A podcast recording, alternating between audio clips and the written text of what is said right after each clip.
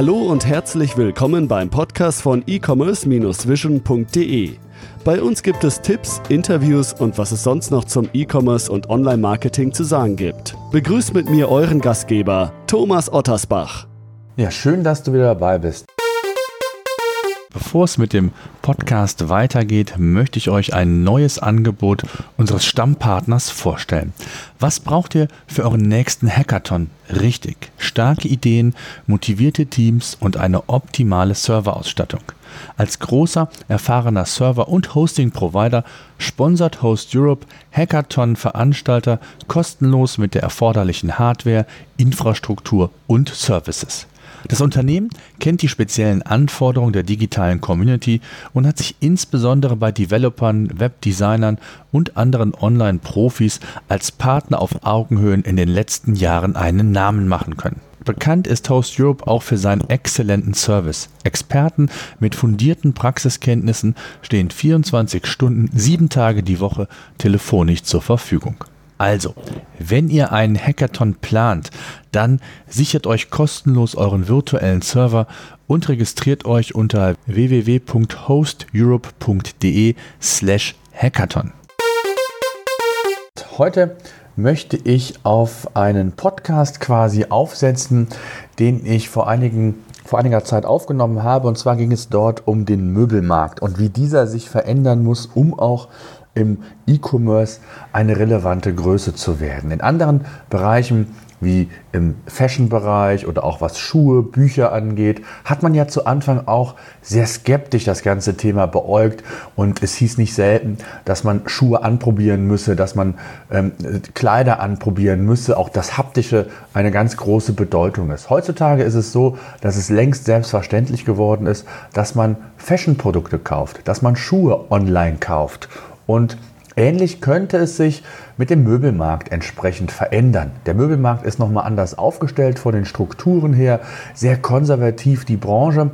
Und ich habe heute einen Gast, der als Möbelhersteller ein Start-up vor drei Jahren gegründet hat und versuchen möchte, den Markt zu disruptieren. Und ich würde vorschlagen, ja, stell dich doch selbst einmal kurz vor. Wer bist du und was machst du? Jo, danke Thomas und danke auch für die Einladung. Ähm, genau, mein Name ist Jürgen Klanert und ich habe die Anton Holzmanufaktur gegründet. Äh, wir sind Hersteller von Premium Massivholzmöbeln und haben in 2015 gestartet. Und äh, gut, mit einem überschaubaren äh, Sortiment erstmal. Und der Fokus war damals erstmal zu sagen, hey, wir, wir machen äh, äh, Online-Geschäft. Und ich dachte, okay, das geht. Das äh, wird, ich komme aus dem Online-Geschäft und ich dachte erstmal, oh, das, äh, das funktioniert ab dem ersten Tag. Das war halt dann auch nicht wirklich so. Ähm, und dadurch, da, dass wir halt die Möglichkeit hatten in München, wir sind in der Stadt und hatten da auch ein Büro oder haben immer noch ein Büro äh, da und daneben und oder angrenzend war halt auch so sowas ähnliches wie ein Laden, also eigentlich ein Laden, der aber bisweilen als als als äh, Büro genutzt wurde. Da haben wir einfach so einen kleinen Laden dann eröffnet und der äh, lief am Anfang dann vor allem viel, viel besser. Da waren die Leute ganz neugierig, sind da reingekommen, haben gekauft und so. Und dieser Kundenkontakt war natürlich auch sehr, sehr spannend dann zu haben. Genau.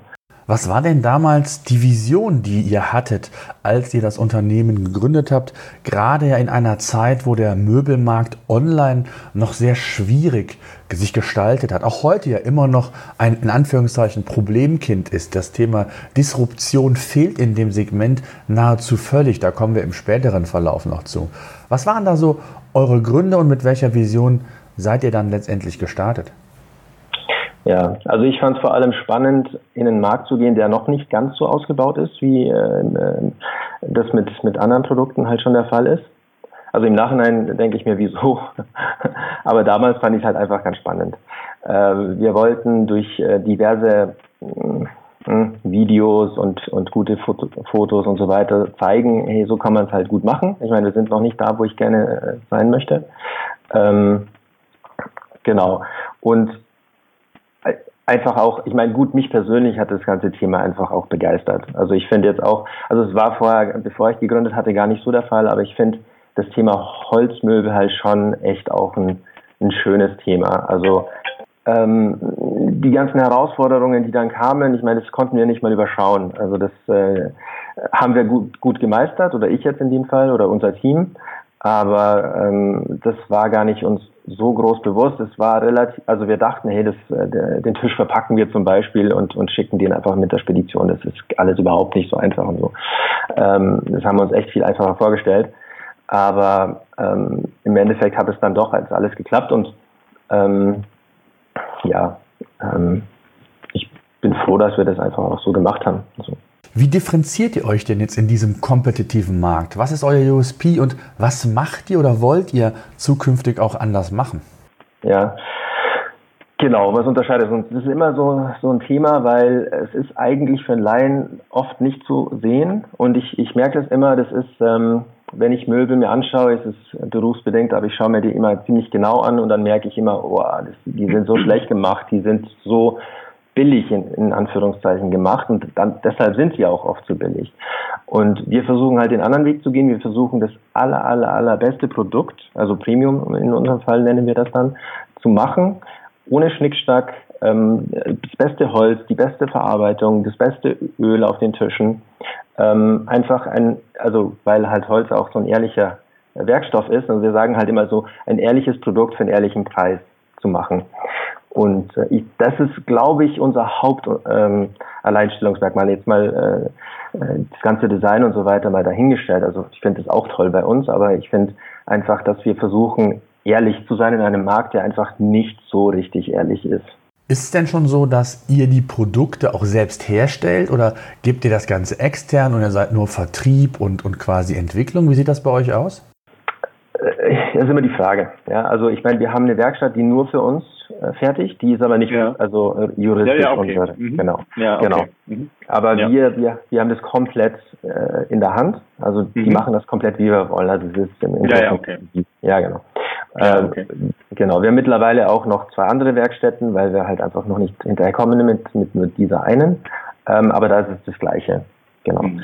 Jetzt ähm, lassen wir vielleicht mal nochmal so ein bisschen den Spagat kriegen, offline, online. Also das ist ja genau der, das Problem, was viele haben, dass viele Möbelhersteller A, den Weg ja, ja gar nicht suchen, ähm, selbst, ähm, ich sag mal, ähm, offline, also stationär etwas zu verkaufen. Das ja, meist über ein Händlernetzwerk, aber mhm. online ja schon gerade so ein, noch mal so eine Hemmschwelle darstellt, weil man A, die Händler nicht verprellen möchte, weil man hier mhm. äh, möglichst nur als Hersteller fungieren möchte. Ähm, wie ja. seid ihr mit dieser Thematik umgegangen? Naja, da wir von Anfang an eigentlich direkt verkaufen wollten, ähm, mhm. sind uns die, die Händler jetzt mal relativ egal. Mhm. Das ist natürlich, wenn ich, wenn ich 80 Prozent von meinem Umsatz über Händler mache, dann, dann natürlich nicht. Ja, und ich glaube, bei den anderen ist es halt wahrscheinlich eher so das Problem.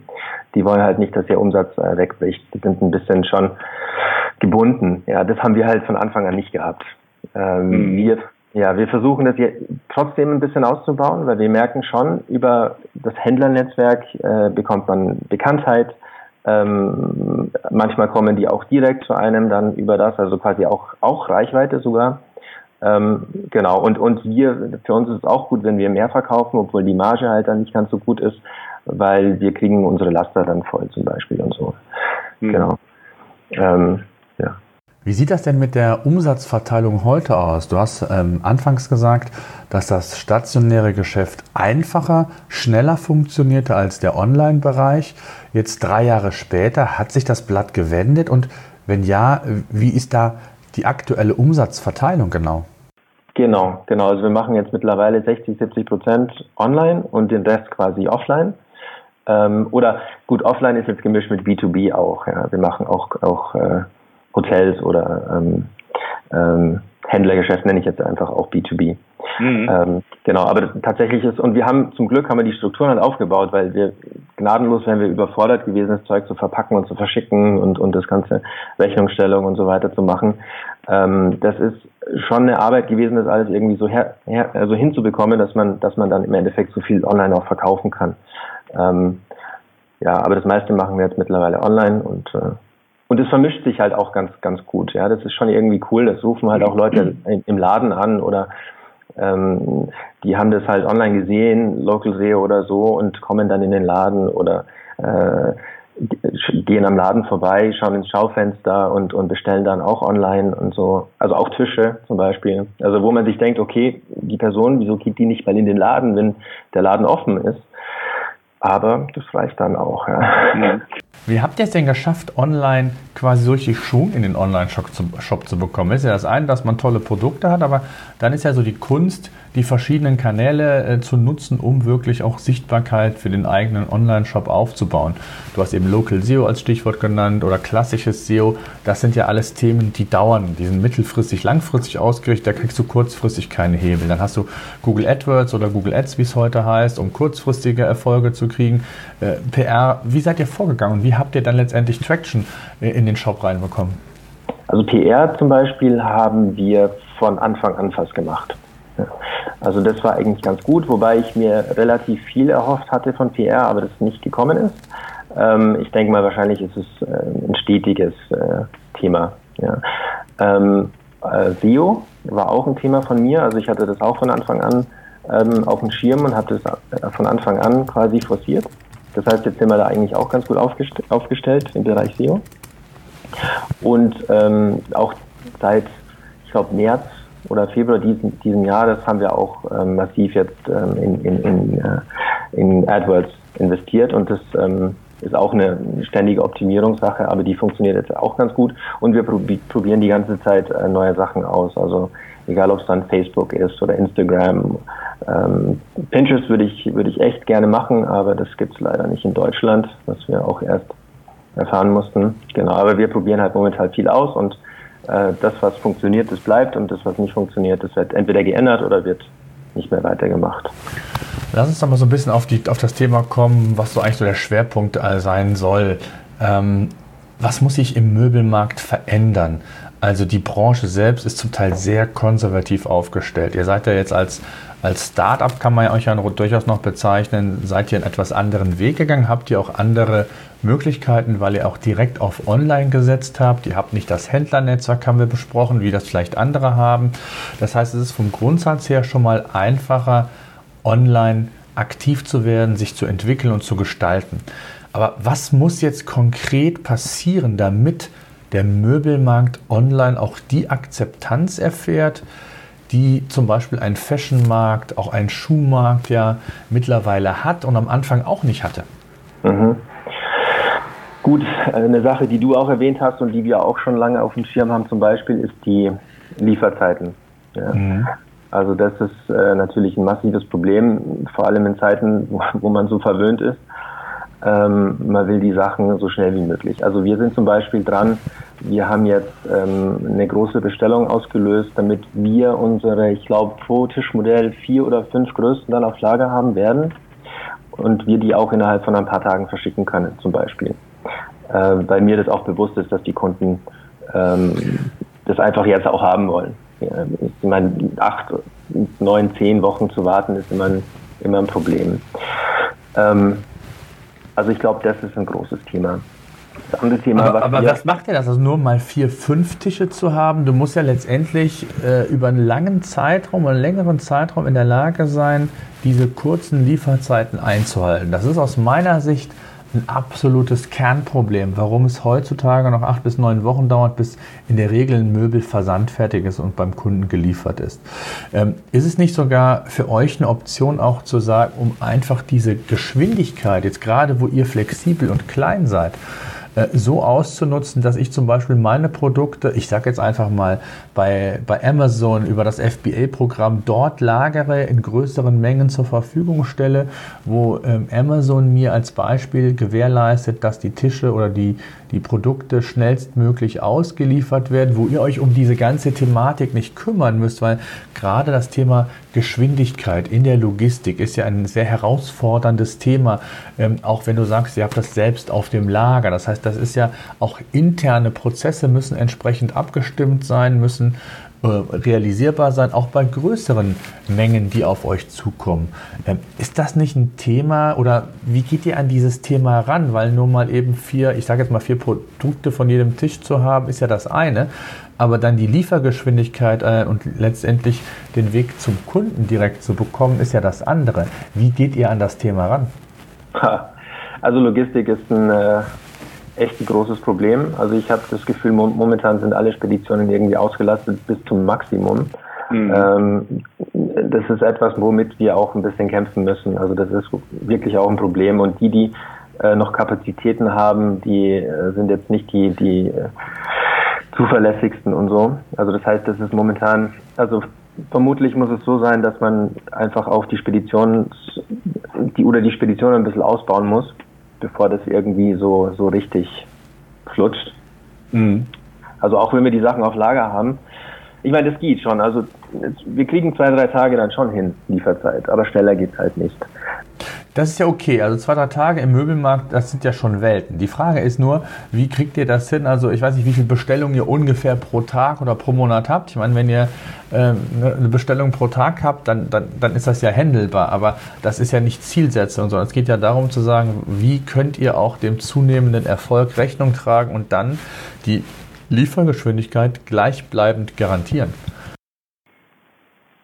Ja, das wird sicher spannend werden. Also, ähm, oder was wir, ist da eure Vision oder wie geht ihr da vor? Ich weiß es nicht. Naja, ich, die Überlegung ist schon eigentlich, ähm, eigene Lieferanten dann auch zu haben. Also wenn wir mhm. wirklich in der Größenordnung sind, wo man sagt, okay, es sind jetzt äh, zwei, drei, vier Tische am Tag, dann macht es auch irgendwo Sinn, dass man ein paar Autos hat, die dann selbst rumfahren und das tun. Ähm, das ist im Großen und Ganzen die mittelfristige Vision, weil äh, so abhängig zu sein von diesen Speditionen äh, ist nicht wirklich schön. Wir kriegen so viel Feedback, negatives Feedback von Kunden.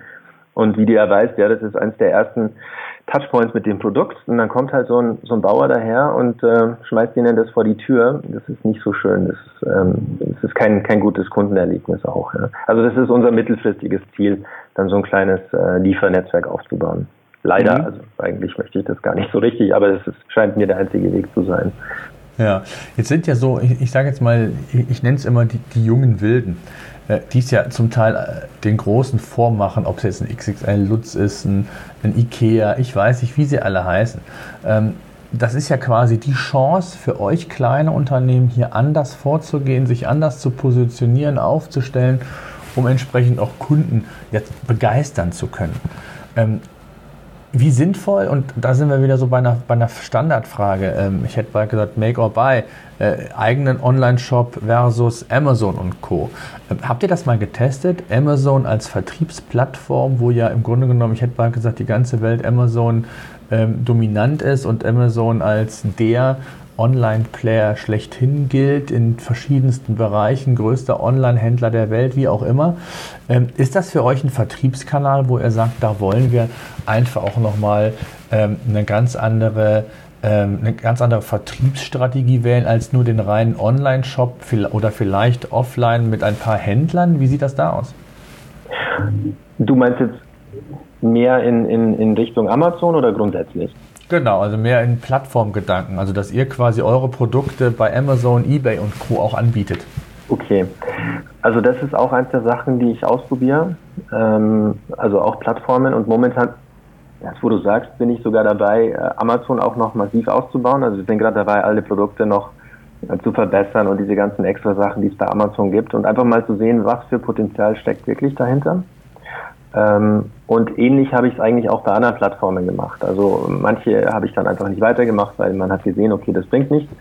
Ähm, und bei anderen, da bleiben wir halt, weil es gut funktioniert.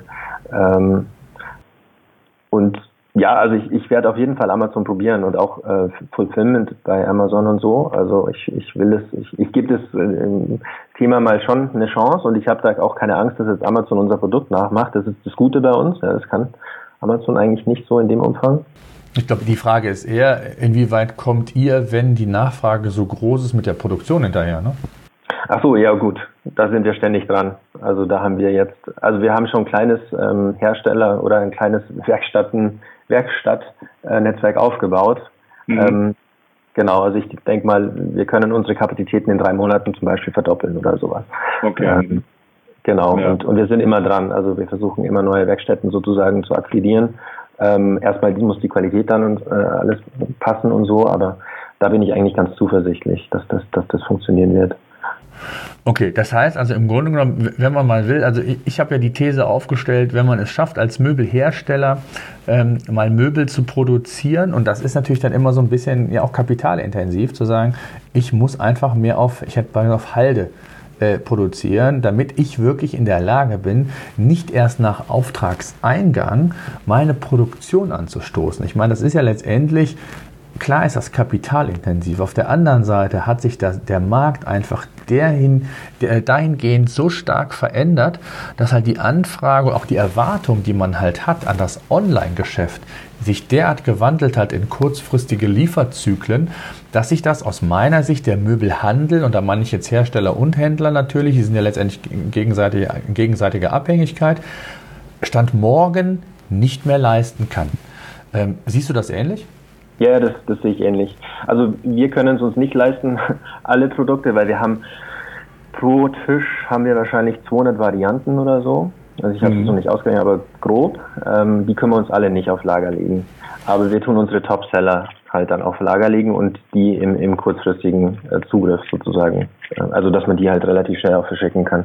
Genau, das ist ja so das, was, was die Großen sogar noch viel leichter können als ihr. Die können über Datengetriebenheit, können die letztendlich sagen, was sind so die Klassiker, die Standards, da produziere ich jetzt einfach mal hunderte, ich sage jetzt mal bei den Großen äh, auf Lager, sodass ich die auch über Amazon, über eigene äh, Vertriebszentren oder Logistikzentren in dem Fall auch ausliefern kann.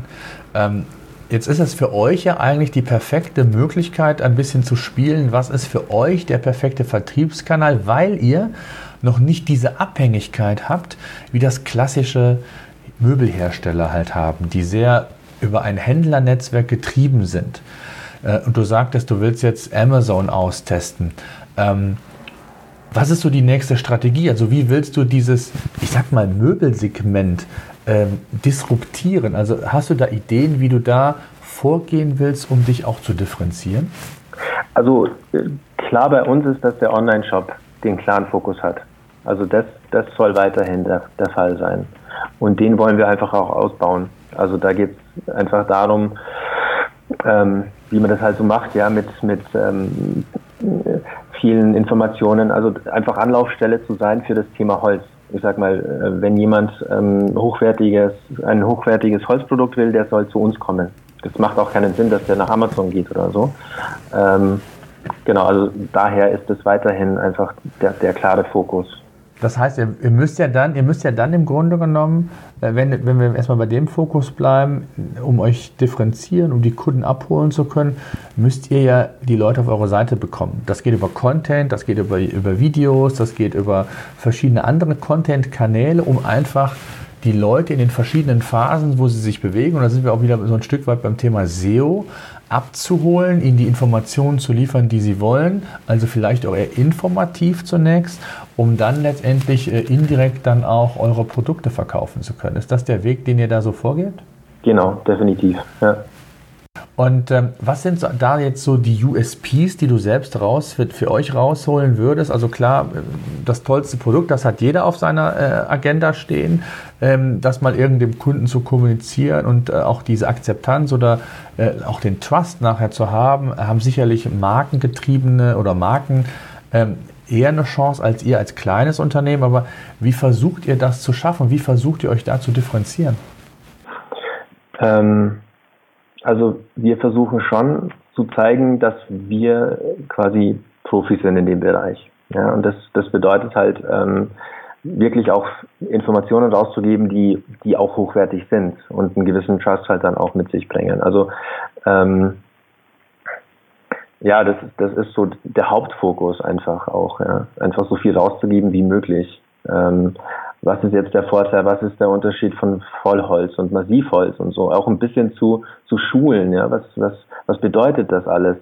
Ähm, weil, also viel kriegen wir auch Input von den Kunden bei uns im Laden, die sind oft auch überfordert, was die ganzen Informationen anbelangt. Also das heißt, wir versuchen auch ein bisschen zu, ähm, also zu erklären, was, äh, was macht eigentlich ein hochwertiges Produkt aus und so. Und ähm, ich, ich hoffe und ich glaube eigentlich auch, dass wir dadurch auch einen gewissen Trust dann auch ähm, ernten.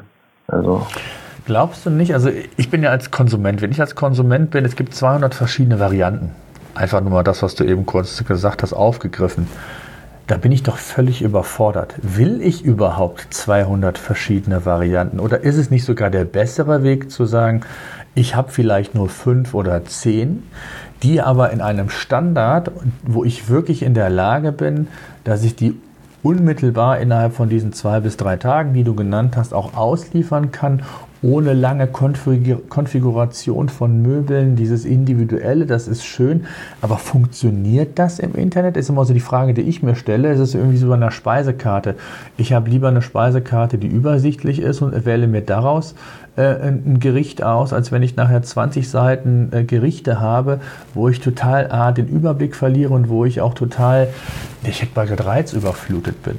Ist das im Möbelsegment nicht vielleicht ähnlich und muss ich da nicht sogar als Hersteller anders denken, äh, gar nicht so kompliziert, sondern es dem Nutzer so einfach wie möglich zu machen, mir es so einfach wie möglich zu machen, damit ich auch viel mehr Produkte, ich sage jetzt mal, auf Lager legen kann, äh, vielleicht nur noch zusammenmontieren kann in der eigenen Werkstatt, aber nur mit wenigen Varianten. Das heißt, ich habe nicht so viel Kapital gebunden äh, und habe im Grunde genommen, ja, ich hätte jetzt bald gesagt, jetzt ist ein bisschen blöd an, aber ähm, das Möbel von der Stange, was, was eigentlich so den, das, das Gros der meiner Zielgruppe auch kauft. Ja, äh, stimme ich mit dir absolut überein. Also das ist eigentlich auch das, äh, der Weg, den wir gehen wollen. Also einerseits wollen wir sagen, wir, wir haben jetzt hier diese, diese Tische auf Lager, die kriegst du sofort. Ähm, das ist natürlich auch ein gewisser Anreiz. Dann nehme ich vielleicht doch einen Tisch, der nicht ganz so genau passt, aber den ich jetzt eher jetzt demnächst kriege. Ähm, aber wenn nicht eins dieser äh, Größen passt, zum Beispiel von dem Tisch, kannst du ihn trotzdem noch konfigurieren. Also das heißt, es wäre bei uns dann der nächste Schritt. Mhm. Ähm, das heißt, wir greifen mal die ab, die, ich sag mal, wie du jetzt meintest, ja, äh, die jetzt äh, nicht ganz so kompliziert das alles wollen ähm, und, und es vielleicht auch ein bisschen schneller haben wollen. Also wir greifen die im ersten Schritt ab und wenn das wirklich nicht passen sollte, weil es ist schon oft so, dass die Leute halt irgendwelche Vorstellungen haben, wir wollen die ja auch nicht verlieren und die müssen halt dann aber warten. Mhm. Das heißt, äh, die können das dann konfigurieren und dann kriegen sie den Tisch halt in acht oder zehn Wochen oder so. Mhm. Okay. Was sind so aus deiner Sicht, um, um vielleicht einmal so ein bisschen äh, ans Ende auch langsam zu kommen, was sind so aus deiner Sicht die Dinge, die sich im Möbelmarkt ganz konkret ändern müssen, neben der, ich sag mal, Lieferzeit? Gibt es ansonsten noch irgendwas?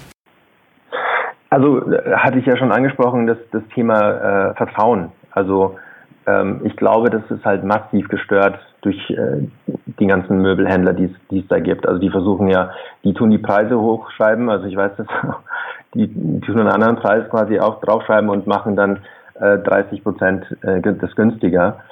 Ähm, oder, oder auch am Produkt. Also ich finde, wenn ich mir die Produkte anschaue, die es so gibt, auch wenn sie Vollholz oder Massivholz genannt werden, ähm, finde ich auch, dass die Qualität halt nicht so wirklich äh, das ist, was ich mir vorstelle. Also das heißt, dieses, dieses Rennen oder dieses ständige, ich mache es günstiger und, und mache Abstriche, ähm, finde ich quasi suboptimal. Ja, und mhm. also meine Erfahrung ist schon, dass die Leute sagen, hey, ich zahle auch gerne ein bisschen mehr, dass ich halt was Gutes kriege. So. Und also das ist das eine Thema. Also ich finde Vertrauen muss so ein bisschen mehr in den Markt kommen. Ähm, ja. Aber, aber das müsst ihr mitgestalten. Also jetzt nicht du alleine, sondern das muss die Möbelbranche mitgestalten. Da sind ja natürlich dieses Thema Vertrauen. Das ist ja so, äh, erinnern wir uns mal so ein bisschen an die Zeit, wo ähm, Zalando gestartet ist mit Schulen oder Amazon mit Büchern. Da hat kein Mensch geglaubt, dass das jemals erfolgreich werden kann, weil man immer dachte, Schuhe, nee, die muss ich vor Ort anziehen, die muss ich testen. Jeder Schuh, jede Marke ist anders, hat unterschiedliche Größen, ähm, gibt hier und da mal den einen oder anderen Spielraum. Ich will das haptisch haben, gerade auch bei Schuhen oder Fashion. Jetzt sind wir im Möbelmarkt und wir reden ja eigentlich genauso. Du hast es eben gesagt, die Leute wollen in den Laden gehen, wollen das haptische Gefühl haben. So haben wir vor ein paar Jahren mit Schuhen und Fashion ähnlich gesprochen. Ich glaube, dass ähm, das bis zu einem gewissen Grad stimmt, aber ich glaube auch, dass es möglich ist, wenn man, und da bin ich immer noch bei diesem Stichwort Disruption. Wenn man den Markt disruptieren möchte, muss man andere neue Wege gehen. Da ist die Lieferzeit ein Kriterium. Da ist mit Sicherheit das Thema, ich nenne es jetzt mal Storytelling, also zu sagen, wie kann ich mich differenzieren über Content, wie kann ich die Nutzer in den verschiedenen Phasen abholen, also auch Stichwort Content Marketing oder SEO, ja, äh, mit Sicherheit ein ganz äh, entscheidendes Thema, um auch nochmal, was du sagtest, aufklären zu können, ne? um zu sagen, was ist ein qualitativer Aspekt. Äh, wenn man das, ich sag mal, kombiniert hinbekommt, glaube ich, dass man schon sehr viel geschafft hat. Die Frage ist natürlich, ähm, habt ihr die Kapazitäten, um das wirklich von den Ressourcen her so aufzubauen, dass man sagt, wir haben jetzt fürs Content Marketing, Schrägstrich SEO, wir haben zum Beispiel Videos, ähm, wir haben für die einzelnen Kanäle im Online-Marketing, um diese einzelnen Themen zu bespielen, haben wir jemanden. Seid ihr da Zustand heute in der Lage oder fokussiert ihr euch da? Äh, wir sind auf jeden Fall in der Lage. Also wir haben, wir haben gute Leute und ähm, also um sich auch äh, um das Thema Content Marketing zu kümmern und so. Und wir sind auch die ganze Zeit am rumprobieren. Also wir sind noch nicht so weit, dass ich, dass ich sage, okay, das ist jetzt so das Perfekte. Mhm. Aber äh, Video zum Beispiel sind wir auch schon am machen.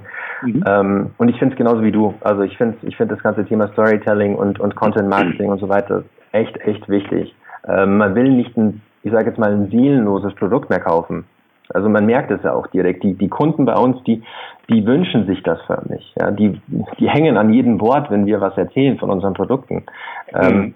Das kannst du beim 0815-Produkt nicht tun und äh, vor allem nicht bei, bei äh, den großen Möbelhäusern und so. Ja, das, da, da können wir uns schon, schon durchaus unterscheiden. Also ich finde, das ist schon eins der Punkte, die wir auch nutzen, also nutzen müssen, Absolut, ja, das sehe ich genauso. Und vor allen Dingen, äh, ich, sehe es ja immer noch bei euch auch im Online-Shop, Lieferzeit für so einen Kindertisch, der wirklich sehr massiv und sehr stabil aussieht, vier bis sechs Wochen. Ich würde ich würd ihn nicht kaufen, wenn ich irgendwo die Möglichkeit bekomme, in einem, in einem Möbelladen ähm, ihn vielleicht direkt mitzunehmen. Ja? Und, und, und das ist ja genau das Thema. Das kombiniert mit dem Storytelling, was wir gerade auch gesagt hatten, ist, glaube ich, der entscheidende Vorteil, zumindest um mal zu starten, um sich so ein bisschen zu differenzieren von den Großen, weil die Großen werden natürlich, oder die haben natürlich die Power theoretisch zu sagen, ich gehe in diesen Markt noch viel, viel gezielter rein. Also Ikea beispielsweise ist für mich das beste Beispiel, wie man eigentlich online oder eine E-Commerce-Strategie nicht umsetzen sollte. Ja, also wir haben selbst für unser Büro hier ähm, acht, neun äh, Bürostühle kaufen wollen. Ähm, ich weiß nicht, wir haben glaube ich 200, über 200 Euro Lieferkosten gehabt und der, der ähm, Ikea-Markt ist von hier Luftlinie vielleicht 20 Kilometer weg. Ja, ähm, da passt es irgendwo nicht. Das will ich als Konsument nicht. Ich will, die, dann bin ich wieder so bei diesem Thema Amazon-Prinzip. Ich möchte möglichst einfach per Klick bestellen können und möchte das natürlich versandkostenfrei im, im Grunde genommen haben. So. Und, und dieses Gesamtpaket ist es, glaube ich, was, so, was das Ganze so ein bisschen ausmacht. Ähm, was ist so eure Vision? Vielleicht als letzte Frage. Wo wollt ihr hin in zwei, drei Jahren? Also wir wollen eigentlich ähm, der große Player im Premium-Bereich sein. Also das, um das geht es uns eigentlich schon. Also alles, was halt rund um Massivholzmöbel ist und wir wollen unser Sortiment eingehend auch ausbauen. Ähm, wenn man äh, einfach ein, ein hochwertiges Produkt braucht, Massivholzprodukt, dann, dann, dann möchte ich eigentlich die Anlaufstelle dafür sein. Also das. Ja, okay. Das nur Deutschland und auch international oder ist das schon euer Fokus eher auf die deutschsprachigen Länder? Schon, schon eher deutsch. Mhm. Also okay. ähm, ich sehe die anderen Märkte auch und äh, wir haben echt auch viele Anfragen aus dem Ausland, ähm, aber das bringt nochmal echt eine Komplexität mit sich, die ist dann irgendwann nicht mehr überschaubar, also zu, zuerst nicht mehr überschaubar. Also ja, absolut. Irgend, ja, irgendwann, irgendwann sicher, aber wir nähern uns Österreich und die Schweiz ganz, ganz langsam an zum Beispiel. Mhm. Ja, ähm, genau, aber der deutsche Markt ist absolut der Fokus für uns. Sehr schön. Jürgen, ich danke dir sehr mal für deinen Einblick, ähm, gerade für, von einem äh, jungen Unternehmen, was sich in diesem Segment oder in dieses Segment traut und sich ähm, ja auch wirklich differenzieren will, was glaube ich notwendig ist. Lasst uns in Kontakt bleiben und schauen, wie ihr euch entwickelt und dann machen wir gerne nochmal ein Update und schauen, äh, was sich so getan hat. Ja, sehr cool.